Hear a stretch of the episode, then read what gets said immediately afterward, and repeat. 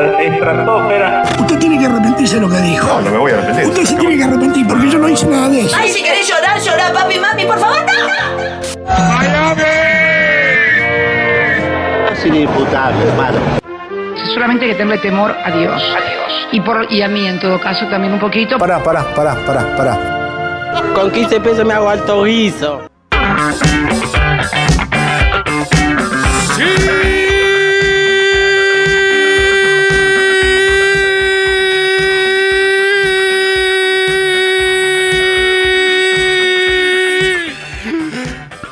Poco de maga. ¿Cómo andan repapi chefs? ¿Cómo andan compatriuels? ¿Cómo andan papaeldos esmircolapios?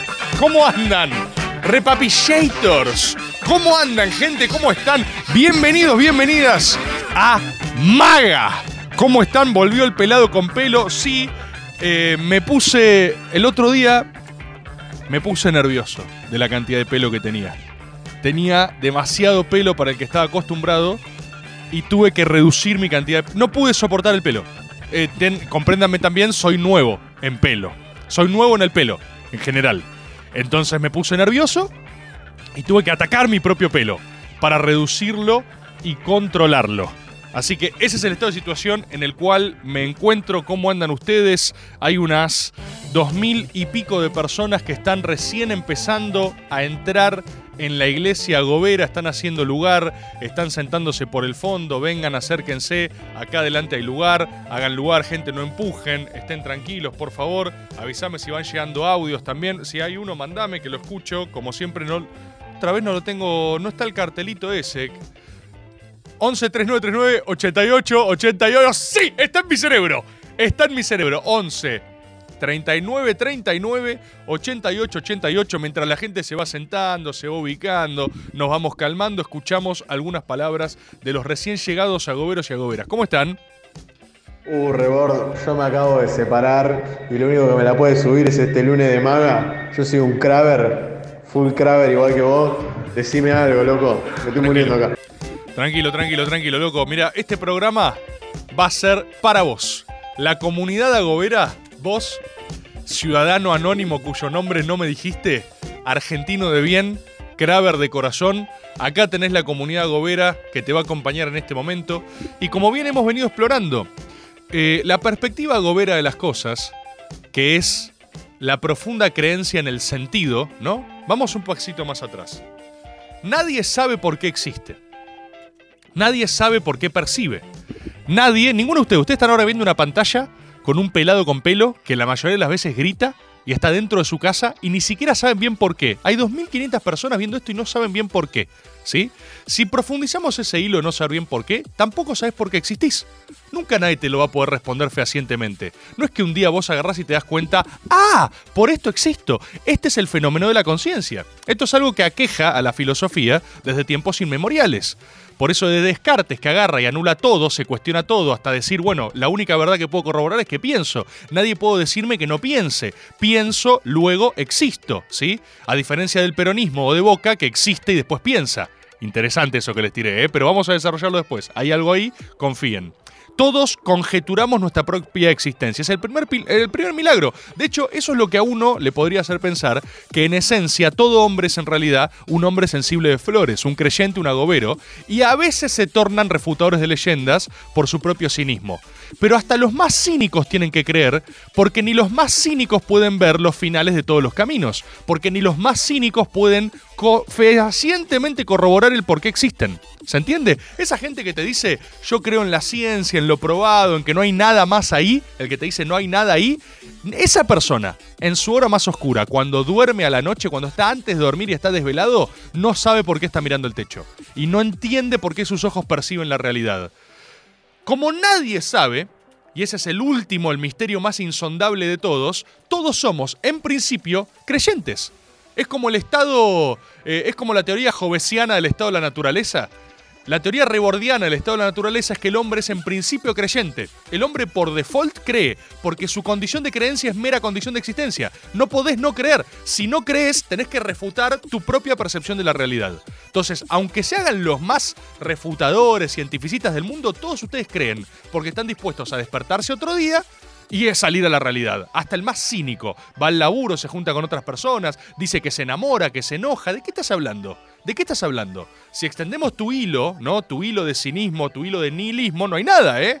Si me apurás, yo también te apuro a vos. Eh, ¿qué, qué, qué hay algo ahí? No hay mística, no existe nada. Si no existe la mística, no hay nada, hermano, ¿eh? Lo que vos crees que es tan sólido, todo lo sólido se desvanece en el aire también. Entonces este agobero que agarra y dice, ¿por qué estoy acá? ¿Por qué me dejó mi novia? Estoy súper deprimido. La verdad que todo me va mal en la vida. Soy un poco un fracasado. Esto no lo dijo en el audio, pero se entendía de sus palabras que el chon era medio fracasado y medio feo. Y todos lo percibimos. O sea, no es un insulto. Todos, cuando, cuando lo escuchábamos, todos un poco pensamos qué garrón que este tipo esté tan triste y tan deprimido y esté tan feo. Y lo vamos a ayudar acá en Maga. Por todo esto que le pasa y que nos dimos cuenta que él sentía también, aunque no lo dijo. Esta persona tiene dos formas de reaccionar frente a este acontecimiento. La primera, la cynic way of life, que es agarrar y decir, si total nada tiene sentido, si total no sabes por qué estás acá, si total todos vamos a morir, si total al final del camino no hay nada, no te deprimas, total no hay nada, eh, suicídate, no hay problema. eh, No, no... Y nosotros nunca tomamos esa vida, ¿no? Pero es toda una escuela, es toda una escuela de pensamiento. Anda a terapia, fíjate qué te pasa. Ahora, hay otro camino al lado, otro camino al lado, que es la vía agobera, la agobera way of life, nuestra doctrina agobera, que es la doctrina del monomito de Campbell, que es entender, entender que detrás de lo que otros podrían considerar una impertinencia, se encuentra un destino posible. Tenés dos maneras de tomar esto. O tu novia te dejó porque sos feo y fracasado y depresivo, o tu novia te dejó porque esto es lo que está necesitando tu arco de personaje para transformarte. Y esta es la manera que vamos a elegir acá. La manera que vamos a elegir acá es descubrir juntos por qué te dejó tu novia. Todavía no sabes por qué te dejó. Todavía no lo sé yo por qué te dejó. Todavía no lo saben los agoberos y las agoberas por qué te dejó.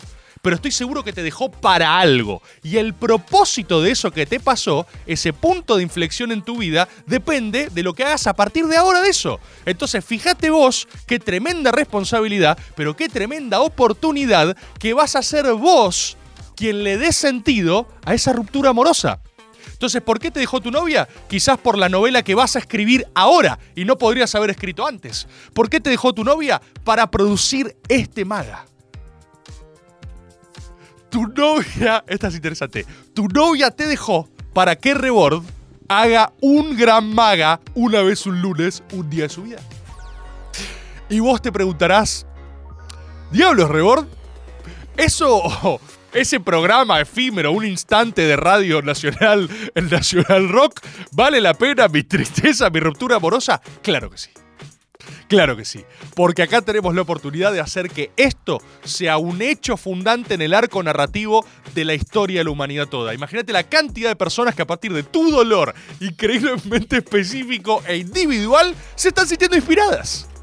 Hay un montón de jóvenes, por ejemplo, en este momento, aunque vos no lo creas, hay un niño en su casa que tiene 16 años y dijo, diablos, este discurso de Rebord me ha inspirado a ser ingeniero ingeniero nuclear. Y me inspiró esta historia que contó de este tipo que lo dejaron porque era súper feo. Y esa persona va a decir, yo no quiero ser como esa persona súper fea y ahora voy a cambiar el mundo. Y fíjate vos, ¿a quién tenemos para agradecerle eso? A tu novia que te dejó. Por depresivo y por feo. Entonces vos decís, ok, ok, empiezo a entender, empiezo a entender. Quizás es un poco fuerte, quizás técnicamente el único que sufra soy yo, pero sufrir para algo. Sufrí para algo, hijos de remil puta. Y nadie va a decirme que este sufrimiento que yo estoy sintiendo ahora es, es en vano. ¿Sí? Todo esto que está pasando es arcilla para mi obra. Y si no es mi obra, será la obra de Rebord. Y si no es la obra de Rebord, será la de ese niño que acaba de ver maga y ahora va a luchar contra el cáncer toda su vida. ¿Entendés? Y vos quizás no lo sepas, esto es el milagro de la vida, quizás ni siquiera sepas que tu novia, cortándote a vos por depresivo y feo, inspiró a un joven argentino a vencer el cáncer. Así que eh, esto es, tomo nota, ser menos feo, dice Amortila. Así que quédate tranquilo, eh, quédate este maga. Juntos vamos a resolver el propósito del corte. Nos vamos a dar cuenta por qué te dejó. Por qué te dejó y qué vas a hacer con eso, eh. Atento. No sueltes maga, ¿sí? No apagues la pantalla. Pásame audio nomás. Hola Tommy, ¿cómo estás? Yo también terminé con mi novio. Eh, hay que hacer un Tinder board, por favor. Ma- Maxi, escúchame. ¿Vos tenés posibilidad de pasarle el número a. Entre. Tenemos posibilidad de. Anotalos. Escúchame, Maxi. Tenés que anotarlo antes de que empiecen a llegar las dick pics. ¿Sí? Porque tenemos. Escuchá, esto es, esto es grave, esto es en serio. Tenemos una ventana de oportunidad muy corta entre que alguien lo dejaron y es hombre y alguien lo dejaron y es mujer y podemos conectar esas dos personas un segundo antes de que empiecen a venir masivamente. Son como los, los, los titanes de Shingeki. Cuando vos abrís la compuerta del Tinderboard, empiezan a venir, suena el cuerno de los pajeros. Es otro tipo de cuerno, no es el, que, el de las... Es... Empiezan a venir, como los titanes. Mira que lo- qué gracioso que son los titanes. Abrime el plano, Juanmi. Abrime el plano.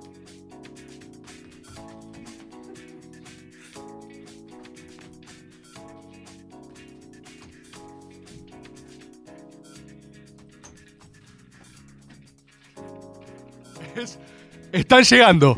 Maxi, están llegando. Yo te digo, van a romper el WhatsApp. Así que tenemos una pequeña ventana de oportunidad para mandarle el contacto al agobero depresivo a la agobera depresiva. ¿Sí?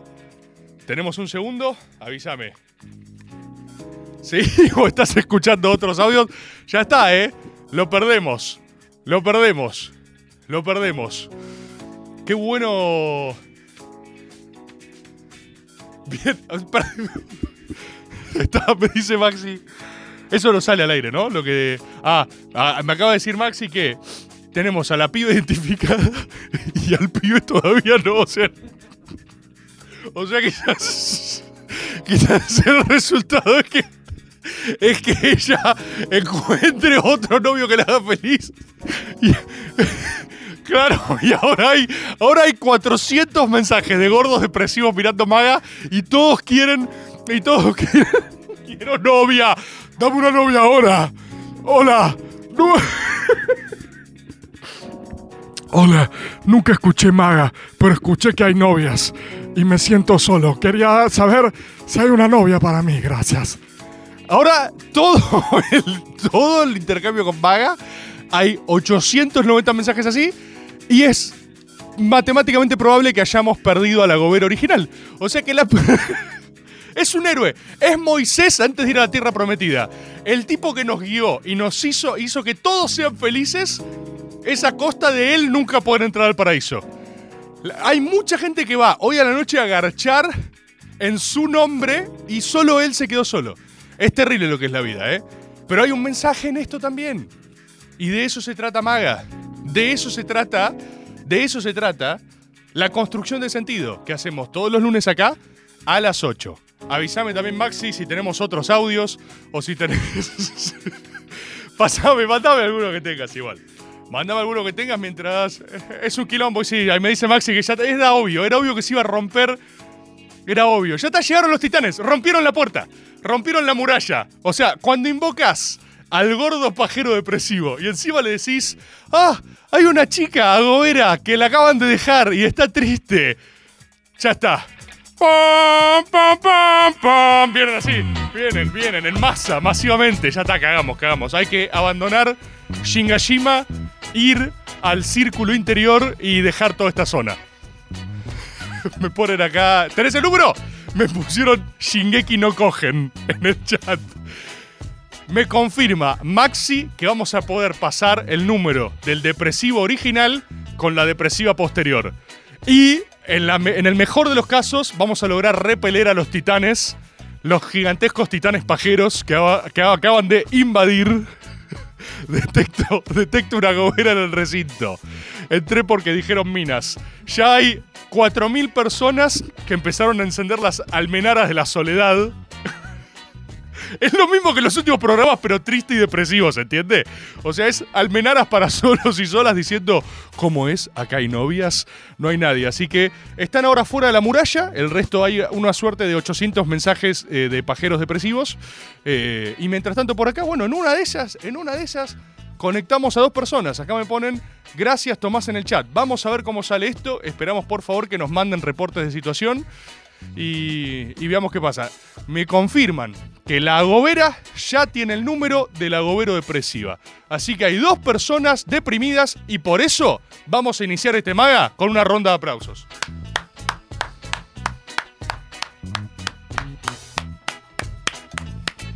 Impresionante, impresionante.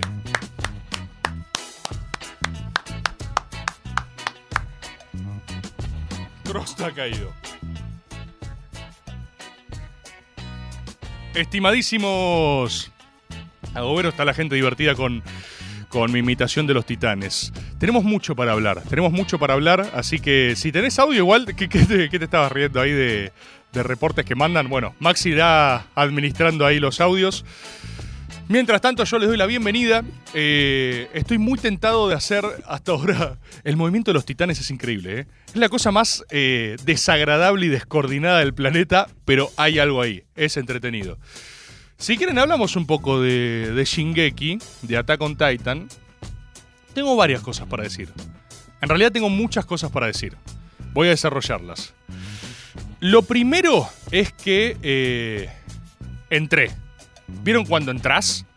Me costó por lo que decía antes. Eh, los dibujitos son, viste, repulsivos, son todos chinos, es extraño, no es mi arte, no es mi estética.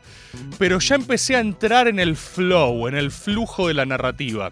Y tienen esa cosa que es tan, tan cortita, viste, son, al durar 20 minutos los hijos de puta, me hacen acordar a cuando viciaba justamente con Dragon Ball o con Pokémon o con lo que sea, que este ves uno y de repente decís, bueno, miro el que sigue, miro uno más. Y de repente viste 8. Entonces decís, wow, ¿qué hora es? Son las 8 de la mañana y no me baño hace 3 semanas. Bueno, eso es lo que te pasa cuando empezás a ver este tipo de contenidos. Y al mismo tiempo los hijos de puta terminan casi todos en un cliffhanger que decís, bueno, voy a ver solo qué pasó en el próximo y el el próximo ya te enganchó y ya es tarde, viste, te, te, te recontra recabió. Pero tienen una estructura narrativa muy, muy interesante, muy cohesionada. Después me pasa, a ver, seamos honestos con algo. Yo soy un poco un narrative master. Yo soy un poco el amo de las narratives. Si algo me apasiona en el mundo es eso, el desarrollo argumental de un arco, de un personaje que de punto A llega a punto B y se transforma en otra cosa.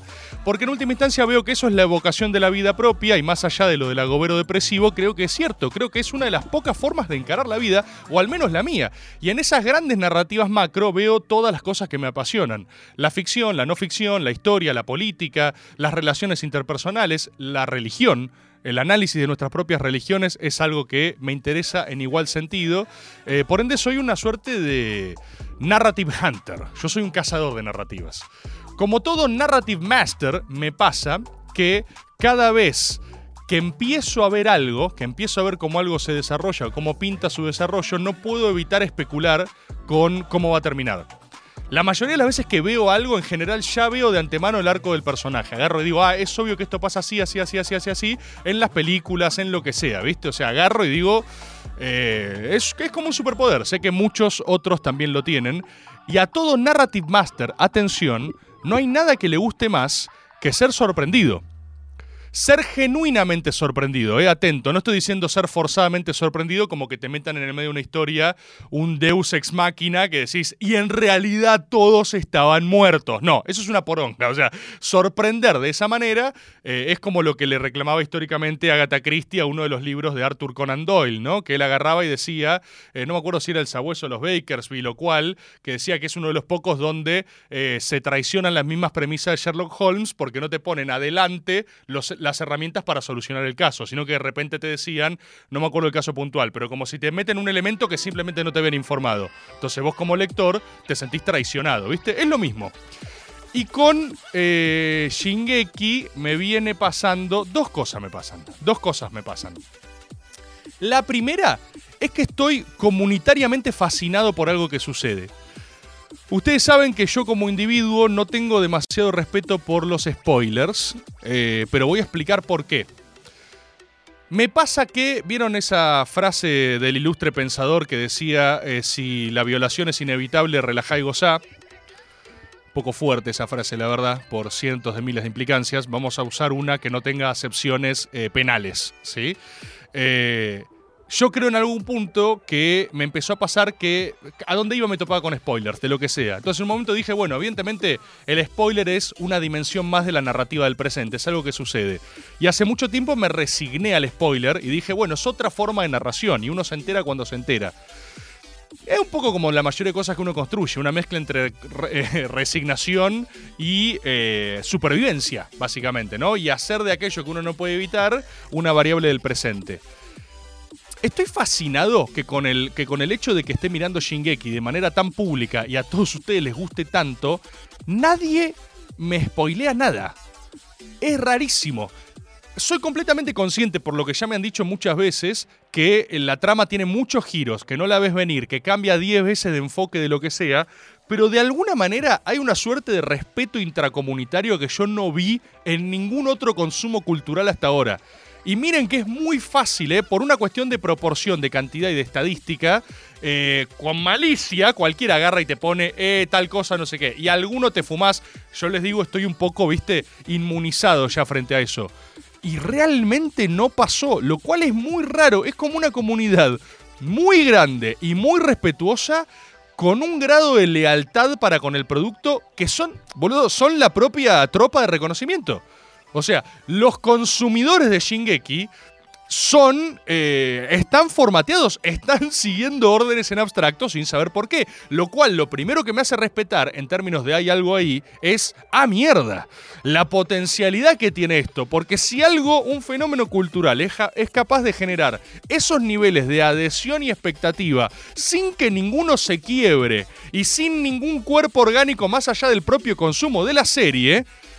Están locos, boludo. O sea, no conocía este tipo de respeto, ¿entendés? No, no conocía esta dimensión donde todos agarran y dicen eso y esperan que veas algo y todos te ponen las, diferentes referencias entre ellos como para no quemarlo. La otra dimensión que me pasa es que siento que es agobiante eh, el nivel de densidad moral que tiene la serie. Quiero hablar un poco de eso, pero hay una estructura básica que hasta ahora se repite. Voy por el capítulo 20 y 20 no sé cuánto, no me acuerdo tanto, pero. Estoy en el. Estoy cuando Eren se caga a piñas con la titana. Hay una titana tripulada y está Eren también cagándose a piñas con esa titana. Que es la primera sospecha de gran humanidad del otro bando, ¿no? ¿Qué voy a decir acá como Narrative Master? Yo lo que un poco siento es que los titanes tripulados son los buenos. Y que todo el gran esquema de la ciudad murallada es al mejor estilo. ¿Vieron Snowpiercer? ¿Vieron el de el tren ese de la nieve? Que, exacto, que te va generando el propio sistema de diferencias sociales en el cual eh, los flagelos son establecidos como para poder legitimar el otro esquema de castas al interior. Entonces yo lo que sospecho es que los titanes son un instrumento civil de un sector que se ha apropiado del poder económico y político de esta sociedad pseudomedieval y extraña. Y entonces, estos titanes tripulados que salen por afuera quieren subvertir ese orden establecido y son paradójicamente revolucionarios en términos del nuevo orden social. Al mismo tiempo siento que Eren es peligroso. Eren está muy enojado y está dejándose guiar eh, poderosamente por sus pasiones. Y aparte, si se... Uno dice estas cosas y puede sentir la virginidad recreciéndole, ¿viste? O sea, hay algo de que no hay manera de hablar de esto sin... eh, yo retrospectivamente descogí gente desde que hablé esto. Hay unas tres o cuatro experiencias sexuales que yo tuve a mis 22, 23 que ahora no pasaron. Estoy como en la foto de... ¿Vieron en, en Volver al Futuro? Que ves... Estoy como Volver al Futuro que ves la imagen. Yo tengo, tengo chats de 23, 24 años que ahora no pasaron, se están borrando. Eh, por cada frase que digo así, hay gente con la que nunca estuve. Hay pibes que dicen, no, Rebord no lo conozco, no, sabes que no sé qué, y yo también lo voy olvidando. Por, por cada vez que me adentro más, embrace the virginity. Cada vez que digo, no, yo lo que Shackleman, Shackleman en la casa. Cada vez que agarro y digo, eh, yo estoy casi seguro que Eren es un peligro porque no puede controlar sus... em-". No, no, no, esperen, esperen. No, no. Es eso, es así, es una y otra vez. Y cada capítulo que yo veo es eh, una futura interacción que no voy a poder establecer con él. Estoy desculeando gente. Estoy desculeando gente. Ese es el... En vez de bascular, es desculear. Es tipo, ¿te acordás ese, ese tiempo que... No, nunca hablamos, nunca te vi en mi vida. No, no, pará, no, no puede ser. Solo fueron unos capítulos, no es tan terrible. Y aparte hay algo ahí en el titán. No, la, pará, la titana mujer. Le cayó una lágrima, no. Es un, es un recursazo. Ir desapareciendo en relación directamente proporcional a la virginidad del tema es, es un hallazgo absoluto. ¿Hay audio de esto? A ver, pasame, pasame audio. Hola pelada, ¿sabés lo que pasa? Que con Shingeki, al menos para los que más o menos conocemos lo que pasa en el manga, es incluso difícil spoilear. Porque es tanta falopa que no se puede. Es inespoileable. Impresionante, impresionante. No, bueno, evidentemente tiene que haber algo en la propia construcción que. Hay series que no son spoileables, ¿eh? Eh, por motivos muy distintos, siento que, por ejemplo, Sopranos. Sopranos, o sea, te pueden decir o no algunos acontecimientos, pero la serie no se trata de aquello que acontece. Se trata de cómo los personajes lidian con aquello que les pasa. Entonces es bellísima. Eh, So- Sopranos para mí es una serie no spoileable. Shingeki yo creo que es spoileable porque tengo una serie de, de presunciones al respecto de qué es lo que está sucediendo que me parecen interesantes, ¿viste? Y bueno, y en este capítulo, cuando rescatan a Eren, a la titana le cae una lágrima. Hashtag emociones, hashtag feelings, hashtag los titanes acaso no son tan malos, ¿viste? Entonces ahí hay algo, hermano. Y después lo que me pasa es que la serie a veces repite un poco de forma agobiante este, esta mecánica de dilema moral. O sea, para alguien que no vio Shingeki en una, en una cápsula de 40 segundos, la serie es una y otra vez esto. Y ahí es cuando me di cuenta que cinco personas habían muerto por mi orden. Cinco personas que no recuperarían su vida. ¿Vale la pena la decisión que tomé o debería haber tomado otro rumbo? Una niña ¿Qué somos sino el esfuerzo colectivo de personas que hacen algo sin esperar nada a cambio? Quizás esto es algo que debemos... Y de repente... ¡No, no! ¡Están viniendo titanes!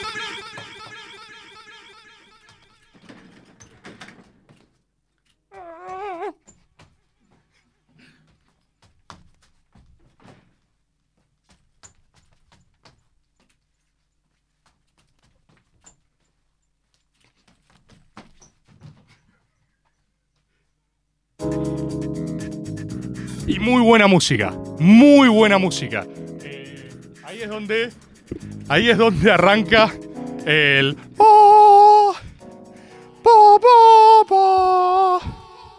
Es más, si alguien. si alguien tiene buena capacidad de edición, debería agarrar ese clip y animezarlo.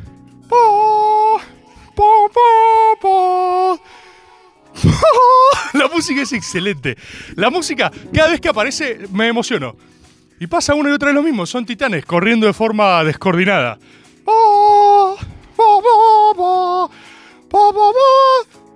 Tengo unas ganas de hacer un titán board. Tengo unas ganas de hacer. Decir que no tengo la tecnología para hacerlo.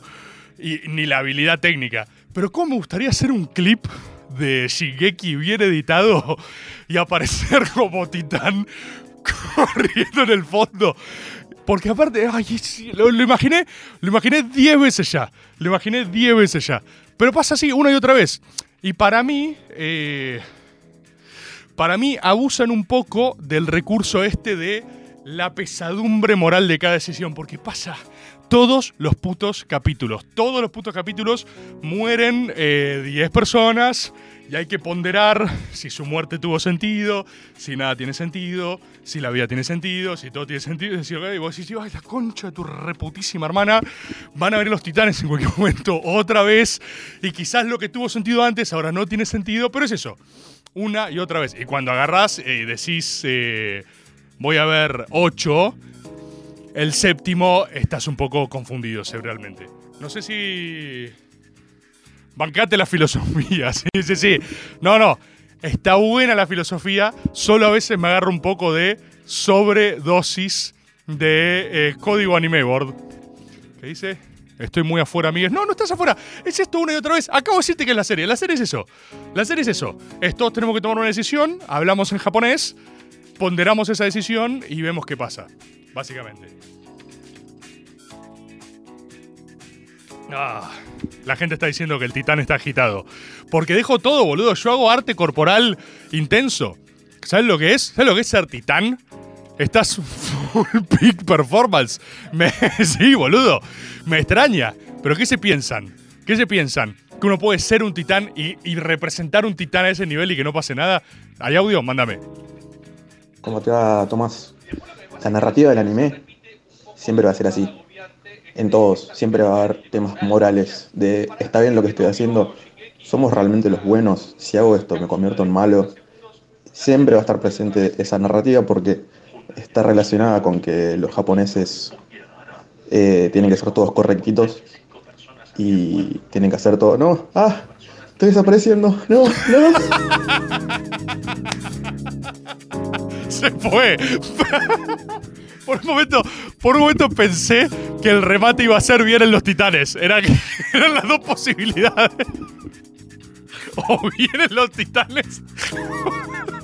O vos desapareces al final de tu propio audio. Ay, es excelente. Igual es cierto, ¿eh? Completamente hay algo ahí. La sociedad japonesa, que es completamente estricta, imperial eh, y propensa al suicidio, está una y otra vez ponderando sobre la moralidad de los propios actos. Algo con lo cual eh, empatizo profundamente, ¿eh? O sea, me encanta, me vuelve loco. Solo me pasa que en el proceso de fumármela tan a fondo, quizás tengo que espaciarlos un poco más, nada más y listo. Capaz tengo que ser una persona apenas más normal y ver uno cada dos días. O no. O puedo ver 16 y ver qué me pasa y poner la música al palo imitar titanes el resto de la noche. Eh, no, después la otra cosa que me pasó, esto... Esto es un poco contradictorio con ser de Narrative Master, pero también me pasa que a veces no reconozco mucho los personajes.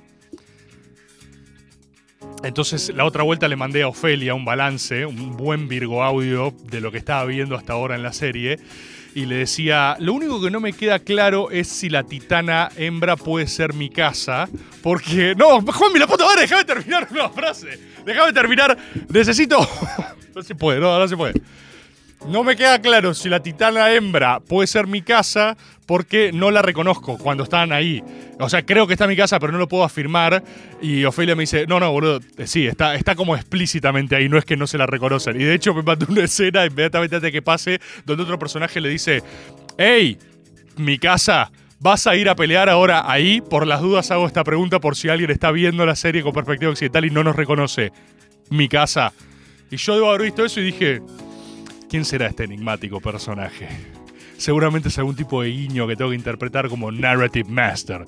Así que tengo a veces la agudeza analítica de un Narrative Master combinada con una suerte de eh, senilidad de hombre adulto mayor viendo unos dibujitos japoneses cuyos eh, personajes no, no reconoce, básicamente. Pero venimos profundizando, vengo avanzando en esa dirección y, definitiva, definitivamente hay algo ahí y ya me pasa que tengo... Cuando vos querés saber si estás enganchado o no con algo en términos ficcionales, hay una fórmula tan elemental como básica que es que querés saber qué pasa. El 90% de la narrativa de fantasía y de ficción, que son medio eh, Virgin Realms, son reinos de lo virgen, se basa en algo más antiguo que. que- o, o ti- o que tiene la misma antigüedad que el hombre mismo y su conciencia, que es saber qué, querer saber qué pasa. ¿Cómo sigue un cuento? ¿Y, y después qué pasó? ¿Y después qué sucede? Así que yo voy a seguir viendo a ver qué pasa. Después, como saben, veía ahí un poco en el chat que me preguntaban. Tenemos otros dos grandes bloques de contenido. 11, 39, 39, 88, 88. Hay dos cosas que nos preocupan, decime Maxi, ¿eh? ¿Están hablando? A ver, pasame, tenemos... Miren. Miren esto. Eh, acá. Esto es la conversación en tiempo real entre el agobero dejado y la agobera dejada. Mirá lo que es esto. Manu, Manu, cortame este clip para Twitter. Mirá, ja, ja, ja. Increíble compañera. Qué gracioso. Sticker de gatito. Sexo. Todo esto emana sexo. Esto es live sex y sucede en paralelo a estar hablando de Attack on Titan la reconcha de tu madre. Mirá lo que es esto. Esto tiene que ser el spot publicitario para el camping agobero donde los desvalijás y sale como 15 mil dólares por persona. El spot es esto. Es tipo, hey agobero, ¿estás en tu casa deprimido? Este puede ser vos. Coge como un toro. Fíjate ahora estas dos personas. Este tipo estaba deprimido, ella estaba deprimida y ahora están teniendo un nivel de sexo sin precedentes. Mira, poneme el chat. Poneme el chat. Mmm. Uy, uy, Agobero, sí. Oh, hablame de Attack on Titan. Oh, oh. Mirá lo que te estás perdiendo. Y vos estás en tu casa. Mirá, mirá esto. Mirá esto. Che, vos, tuitero, tuitera, que sos agudo. ¿Te gusta burlarte los agoberos? Los agoberos la ponen y vos no, ¿eh? Che, eh, ¿quién, ¿quién bardeaba la otra semana los agoberos? ¿Los libertarios? ¿Sex match? Ah, perdón, estaban viendo porno. No, no queremos interrumpirlos. Acá estamos cogiendo todos. Todos con todos todo el tiempo. Esto es Info Real Agob. Miren esto. Miren esto. La cantidad de sexo que están teniendo los abuelos en el chat ahora no se puede creer. Están todos teniendo mucho sexo. Sexo, sexo, sexo. Así que, miren, esto es el solos y solas del presente, ¿eh? ¿Se acuerdan de Cupido, todo eso? Todo eso fuera. Esto es el futuro. Mirá, papá. Mirá. Tomá, puber, dicen acá. Oh, tengo 14 años. Voy a expresar mi rebeldía en el voto. Mirá, papá, vení, vení con los agoberos. Vení. No, no, paren agoberos, no. Ah, estaba, estaba re mal, tenía una curva. Entraba en una. eh, no, no, no, no. La, narrativa agobera se puso, se puso oscura. Ay, Dios. Tenemos. Mándame audio, mándame audio nomás. ¿Eh? ¿Dónde está las minas? Rebord, estoy abajo en la puerta de la radio esperando las minas, loco, ¿eh? ¿Dónde están las minas? Ahí es. No, no, no. Ahí subamos la muralla. Ahí, esos ya son. Ahí es muralla, ejército de reconocimiento y escopetazos. Escopetazos. Los que, los que vengan en diferido 3, 4, 5 es rebote y onda a la nuca, Goberos y. Pa, pa, pa. Bajamos un par y la publicidad sigue siendo buena. La publicidad sigue siendo buena. Eh, tenemos dos bloques narrativos para utilizar o tres incluso. Ustedes saben, eh, vengo indagando en el cosmos del Red Dead Redemption 2. He indagado. Eh, y también tenemos, por supuesto, algo de lo que hay que hablar, eh, que es lo que preocupa al país, que es Boca. ¿Sí? Vamos a hablar de Boca. Acá en este programa hicimos el primer análisis de la realidad política. ¡Uh! Agoberos y agoberas, con mística en las venas, estiremos las banderas, reborden la cabecera. Solo queremos sentirla rodar, sagrada, inmortal, divina y celestial. Sin fútbol, fútbol. El mundial no es el mismo, no es el mismo sin fútbol, fútbol. La vida no El es la desgaste físico que está teniendo este maga no lo hice ni en tres años. No sé bien, no sé si. No sé si es. No sé si es la energía acumulada de no haber hecho métodos, de que estoy teniendo más resto, pero estoy transpirando como si hubiera ido a correr y lo único que hice fue, no, hablé una hora por Radio Nacional Rock. Oh, no puedo más. ¿Qué hace? ¿Qué hace? Estoy, desplegando un poco de fútbol, gente, me extraña. ¿Qué pasa con lo que estaba diciendo?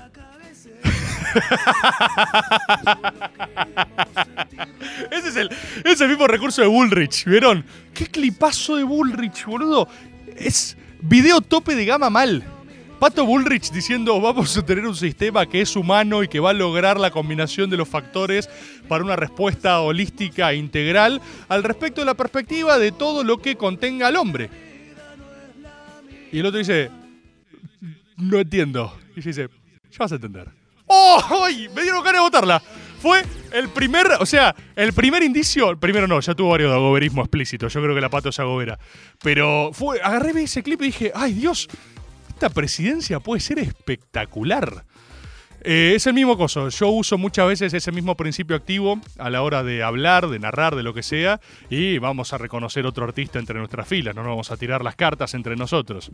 Le estaba diciendo, Maga fue el único programa que postuló muy tempranamente, allá cuando nadie tenía ni diagnósticos, ni respuestas, ni verdades, ni esperanzas, que había una analogía entre lo Boca y el Estado en particular del país, pero más propiamente del peronismo, ¿no? que es la dimensión de, cultural de la Argentina.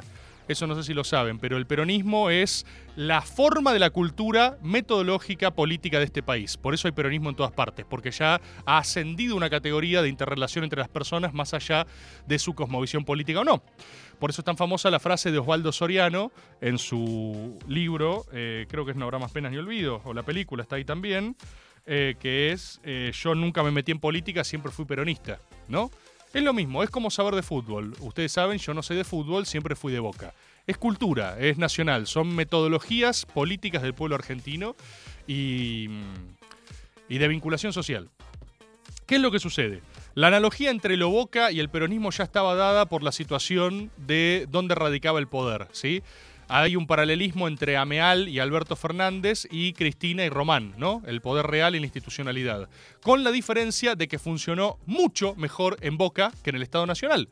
Porque, como ya hemos analizado acá, Ameal nunca le jodió el lugar simbólico que le ofrendaron, nunca se lo tomó personal. No, Ameal nunca tuvo un problema de ego. Ameal termina una conferencia de prensa, le dicen, pero entonces, ¿qué es lo que va a hacer? No sé, papá, sape. Y se va a la casa a jugar al Red Dead Redemption 2. Y le chupa un huevo porque sabe perfectamente lo que está haciendo Ameal. Esto es así, ¿eh? Esto es ciencia. A Ameal no le jode. Le hacen una nota operándolo tipo Amear. Eh, eh, títere de Riquelme. Y Ameal está en la casa diciendo uy para qué lloré un poco así que me voy a secar las lágrimas con dólares la concha de tu hermana soy Ameal. ¡Pah! Ameal is out bitch y así terminan las conferencias. ¿Qué es lo que tenés que hacer cuando no tenés síndrome de que te corran, ni tenés un complejo de autoestima, ni lo que sea? Cada uno tiene roles y los roles cambian y hay que identificar qué rol podés jugar en cada momento de tu vida. Y ese es el secreto del éxito y del bienestar y de la felicidad. Habiendo dicho eso, hoy por hoy tanto Boca como el peronismo en particular, es decir, la representación política del peronismo en términos institucionales, se están jugando una analogía hasta en términos de su propia salvación. ¿Sí? ¿Y es la séptima o el balotaje? Y ambos están igual. Están frente a desafíos que futbolísticamente lo exceden. Económicamente no la podés ganar. Porque vos matemáticamente no te dan la cantidad de votos que necesitas juntar. Y económicamente no pesás más que Brasil. Perdón que lo diga, pero los brasileros compraron la copa este año, ¿eh? Eso es así. La compró Brasil. La Conmebol agarró. Maxi, no me mires así. ¿Qué, pasa? ¿Qué? Te, te estás preocupado por la séptima, ¿no? Es hincha del rojo, mucho del rojo, Maxi. Hay muchos del rojo preocupados. Todos, todos contra Boca. Lo entiendo. Como también están todos contra el peronismo. Atención, ¿eh? Para pensar, para pensar. Los brasileros, ¿por qué piensan que la final es en Brasil? De antemano. Sin saber dónde o quién juega o qué sé yo, la final es en Brasil. ¿Por qué se piensan que es eso?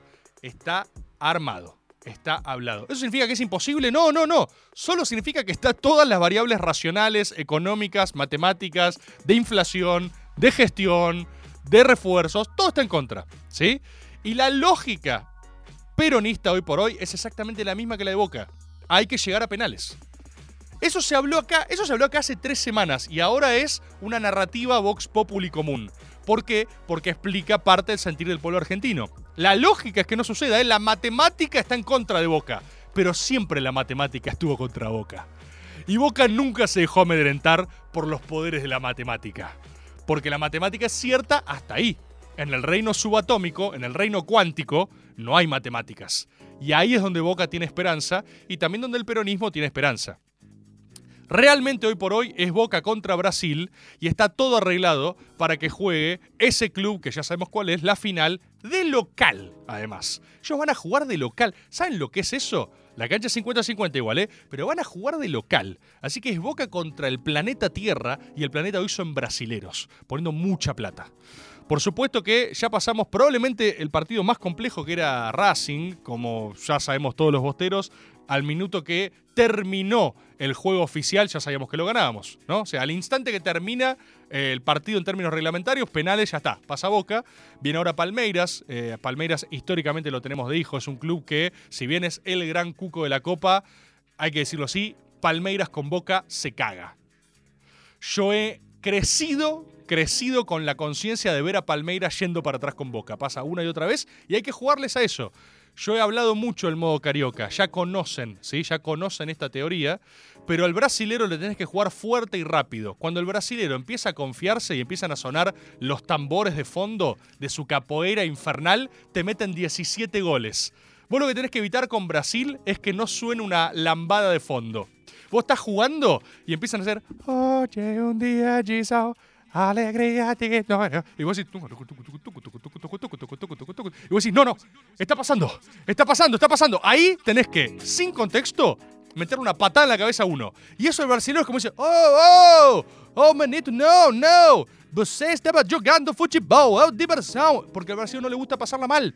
El brasilero sociológicamente es un tipo humano que ha crecido en un mundo feliz, con calor, playas, batucadas, fiestas trans, explosiones de celebridades, eh, más plata, más playa, más fiesta, mundiales. ¡Oh, mundialiño! Simplemente ganan mundiales porque sí.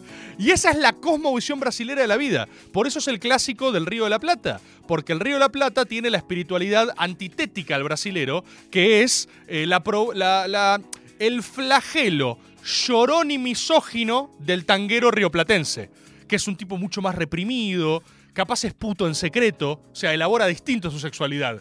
El brasilero hoy tiene una orgía.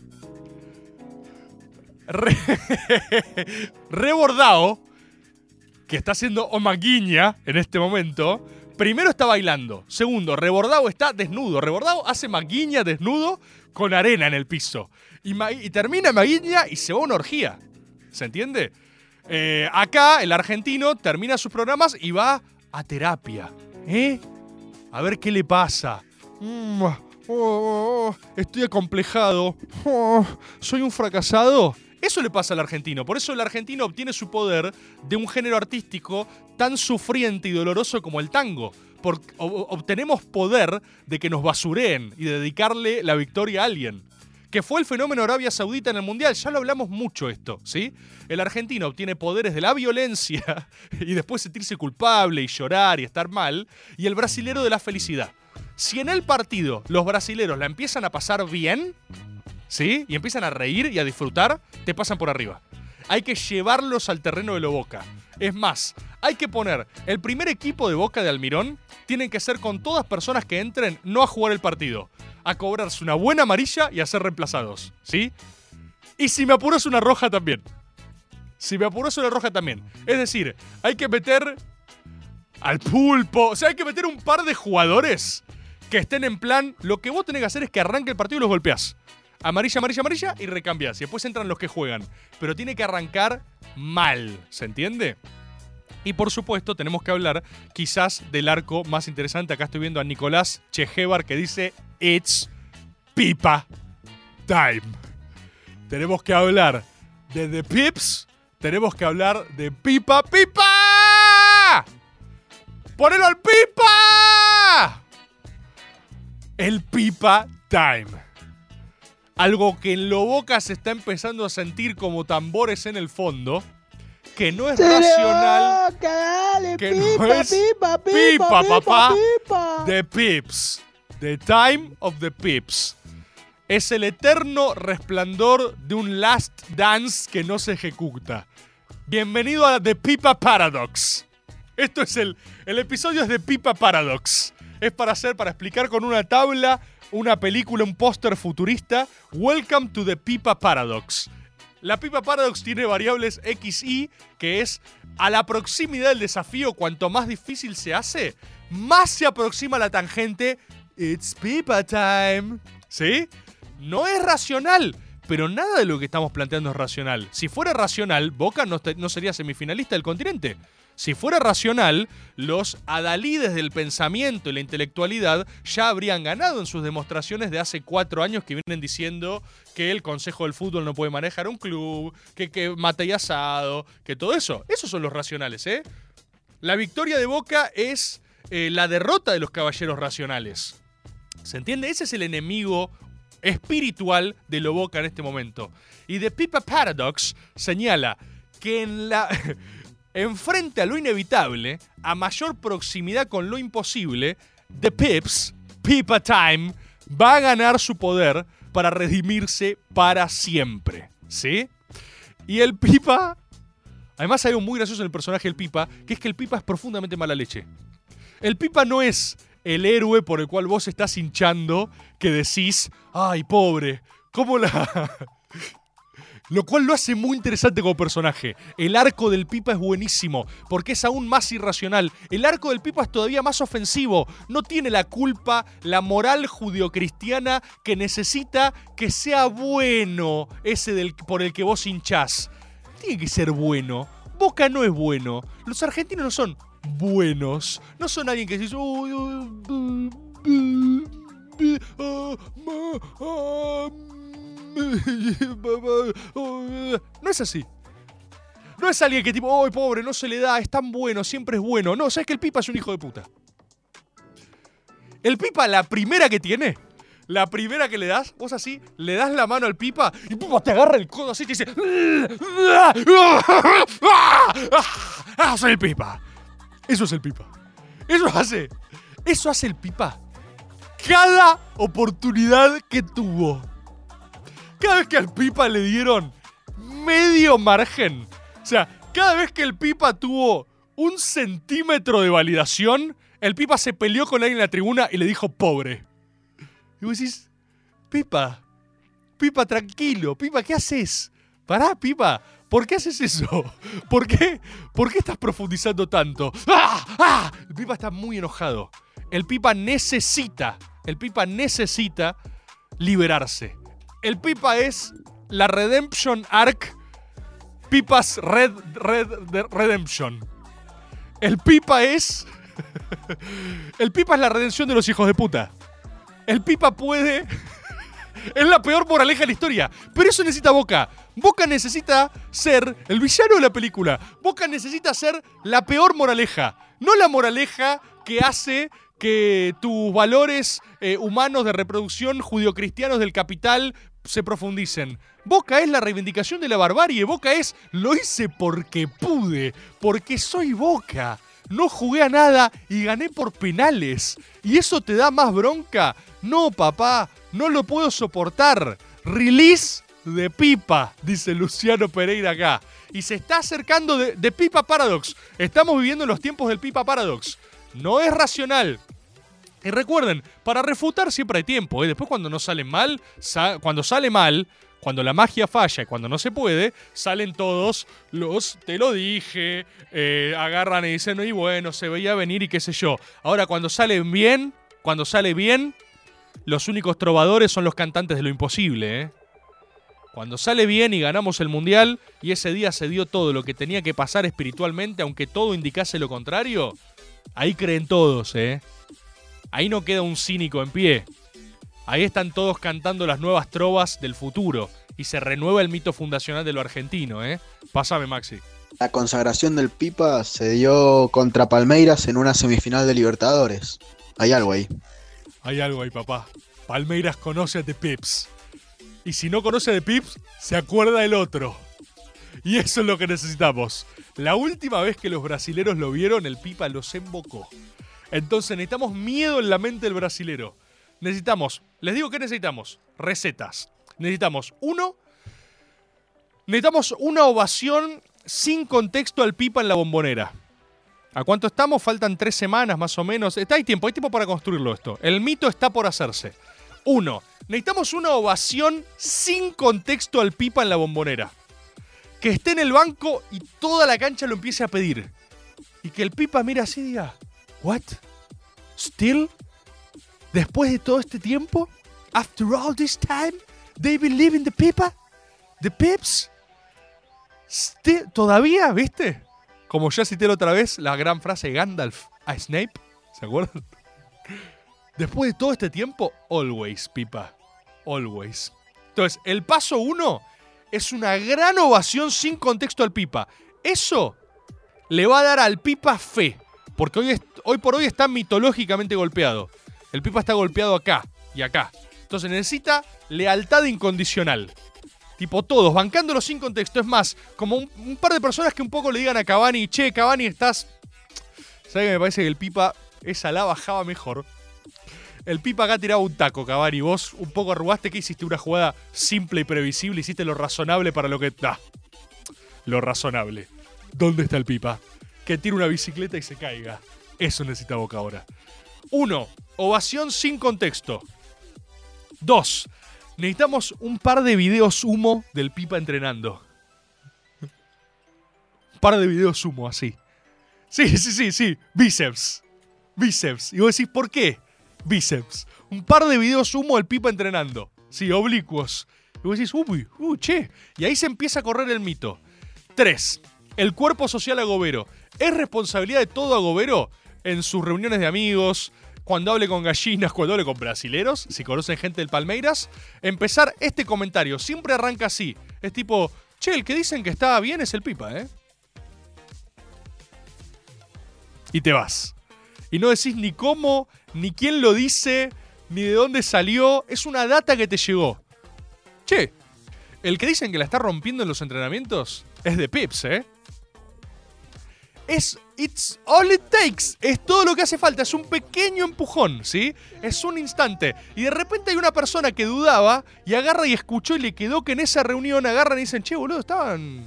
¿Sabes que me dijeron que, que el pipa anda bien, eh? Me dijeron que el pipa anda bien. Y de repente se empieza a circular. Que el pipa anda bien, que está pasando, que se está rumoreando. Cuatro, necesitamos muchas estadísticas incorroborables y falopa del pipa contra brasileros. En lo posible, escritas en portugués. Tipo medio medio inchequeable de Brasil, tipo O temor do Brasil, pipa. O la debilidade do Brasil, pipa Benedetto. ¿Sí? El, la kriptonita de Brasil. O Brasil's Kryptonite. ¿Cómo se dice. Todas esas notas así, muchos comentarios en portugués sobre el pipa. Hay que atacar Twitter Brasil. Hay que hablarle, hay que ir a... aparte, viste que hay algo raro con los brasileños, que es que las comunidades son tan idiomáticamente eh, frenadas que, que mucho meme, meme contra los brasileños. Cuando los brasileños posteen algo... ay, esto, ay, esto es muy gracioso, boludo. Que los clubes... Cada posteo del Palmeiras... ay, esto es excelente, boludo.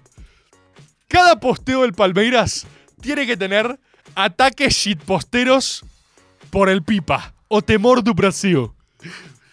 Hay que agigantarles un pipa mitológico a los brasileros. A Kryptoniña, Pipa Benedetto, de Kryptoniña, ¿sí? Y mucho brasilero. Y cuanto más racional se pongan, mejor. Porque va a salir algún brasilero a decir, che, están hablando del mismo Pipa que es suplente y que erró un penal la última vuelta con Sarmiento. Profundizar. Más Pipa. Más Brasil. Hay que ir a su cancha. Terror. Pipa. Este, este, Pipa en lista de melhores 9 de historia. Ese es el poteo. Unas notas en portugués, muchas incorroborables, hablando de la estadística infalible del Pipa en términos brasileros. Pipa Benedetto o terror do povo brasilero. Sí, todo, todo, todo. Todo eso junto, tenemos ¿Cuántas semanas? ¿Tres, cuatro semanas para construirlo mitológicamente? Y ya saben cómo es esto, goberos. Nosotros no somos refutadores de leyendas. Nosotros no lo hacemos para ganar. Porque después nos faltará el que diga, ¡ay, esto y después no salió! Y bueno, hermano, para fiscalizadores de pasiones tristes y derrotas ajenas, ya estás vos. Nosotros estamos del lado de los que queremos creer y de que cuando nos deja nuestra novia, preferimos, aunque sea por un rato, jugar con amigos y creer que sirve para algo, porque en una de esas también le terminamos encontrando un sentido a este misterioso fenómeno que es la existencia. Muchas gracias a Goberos y a Goberas. Nos vemos el próximo lunes, como siempre, como siempre acá, por National Rock a las 8. ¿El resto de formatos me preguntaron? Uy, no lo sé, debo irme. Mi planeta me necesita. Hoy, uy, adiós, adiós, adiós.